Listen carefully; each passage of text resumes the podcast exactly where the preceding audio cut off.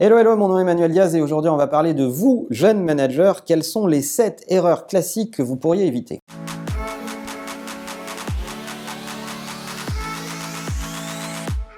Alors, être promu manager, c'est souvent une bonne nouvelle dans une carrière. On va mettre de côté les gens qui accèdent à des fonctions de management sans le vouloir véritablement. On va parler aujourd'hui des jeunes managers qui ont vraiment envie de devenir manager. Eh bien, il se trouve qu'il y a des erreurs classiques à éviter. Elles sont connues. Il y en a sept dont j'aimerais vous parler et vous verrez que vous aurez de meilleures performances si vous les évitez. La première, et c'est la plus importante, c'est qu'il faut distinguer, de mon point de vue, ce qu'on appelle manager de ce qu'on appelle mentor.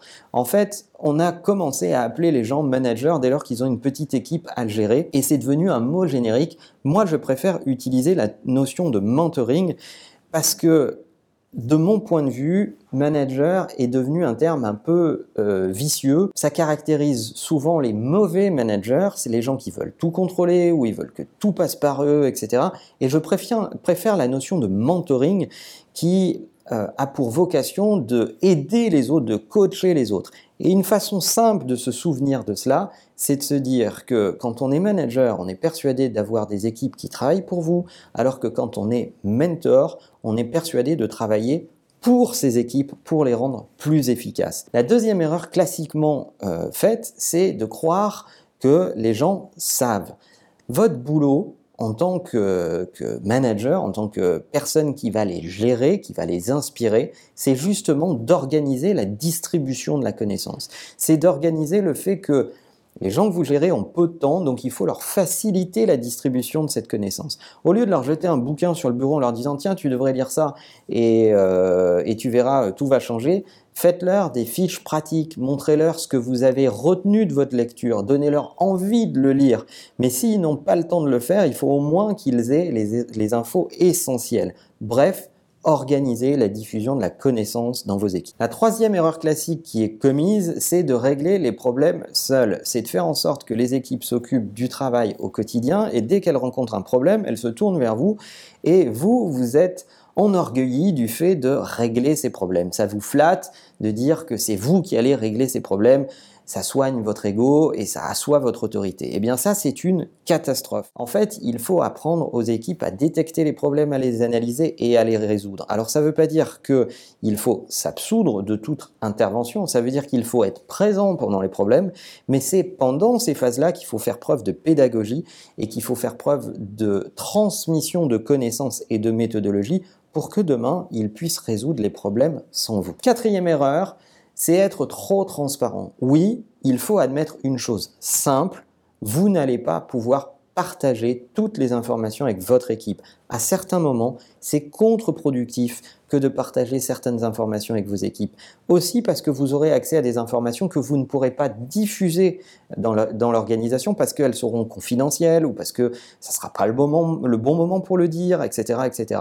Donc oui, gérer des gens, prendre des responsabilités, il faut l'admettre, ça isole. Vous n'allez pas pouvoir évacuer votre pression, vos doutes, etc. sur vos équipes. Elles ne sont pas là pour ça. Au contraire, c'est bien là que vous devez les protéger. Cinquième erreur, c'est vraiment bâcler les entretiens d'évaluation, qu'ils soient annuels, trimestriels, peu importe le rythme. On voit trop de managers ne pas avoir véritablement préparé ces entretiens. Il faut faire l'effort de préparer ces entretiens, il faut faire l'effort de venir avec une documentation qui est représentative de la période. Trop de managers jugent quelqu'un sur les deux ou trois derniers mois parce que non seulement ils n'ont pas mis le travail, mais en plus, en ne mettant pas le travail dans la préparation des entretiens, ils sont obligés de ne travailler que sur leur mémoire et donc leur mémoire récente, quitte à faire des évaluations qui ne sont pas représentatives de toute la période de travail. Donc il faut éviter ça un maximum et puis c'est un exemple catastrophique pour vos équipes que d'arriver à un entretien en ne l'ayant pas préparé. Sixième erreur, être trop sympa. Bah ouais, votre boulot, c'est pas d'être sympa. Votre boulot, c'est d'être celui qui va euh, faire émerger la réalité, mettre en valeur des faits plutôt que des opinions.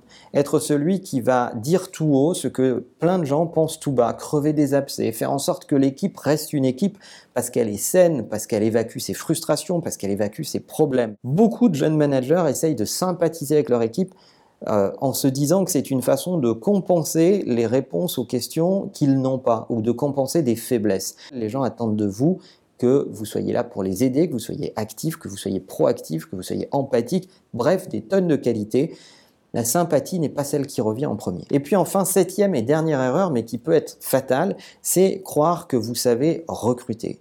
D'abord, le recrutement est un sport collectif. Alors oui, vous, en tant que manager de proximité, vous allez être sur les premières lignes de recrutement pour décider qui peut venir composer votre équipe, rapporter des, compétences que vous n'avez peut-être pas dans l'équipe aujourd'hui, etc. Mais si vous n'en faites pas un processus collaboratif, si vous ne demandez pas l'avis de certaines personnes dans l'équipe ou d'autres personnes dans l'organisation, euh, euh, qui vont pouvoir vous éclairer d'un autre point de vue, vous risquez de vous tromper. D'autre part, beaucoup de jeunes managers essayent de recruter des gens qu'ils vont pouvoir dominer, gérer facilement pour leur enlever du travail de management. Le vrai boulot d'un manager, c'est de repérer le talent.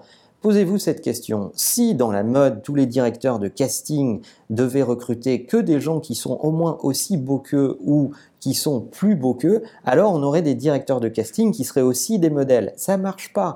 Votre boulot, c'est justement de détecter des compétences que vous n'avez pas ou des qualités que vous n'avez pas et de les faire intégrer à l'équipe. Et n'ayez pas peur de recruter des gens qui sont bien meilleurs que vous. Au contraire, votre job, c'est précisément de recruter des gens qui sont bien meilleurs que vous. Voilà les 7 erreurs classiques qu'on repère chez les jeunes managers en début de carrière de management. J'espère que ces infos vont vous être utiles pour éviter ces pièges. Si vous avez d'autres astuces à partager avec la communauté, n'hésitez pas à le mettre en commentaire. Et en attendant, n'oubliez pas que la meilleure façon de marcher, c'est de vous abonner. À bientôt.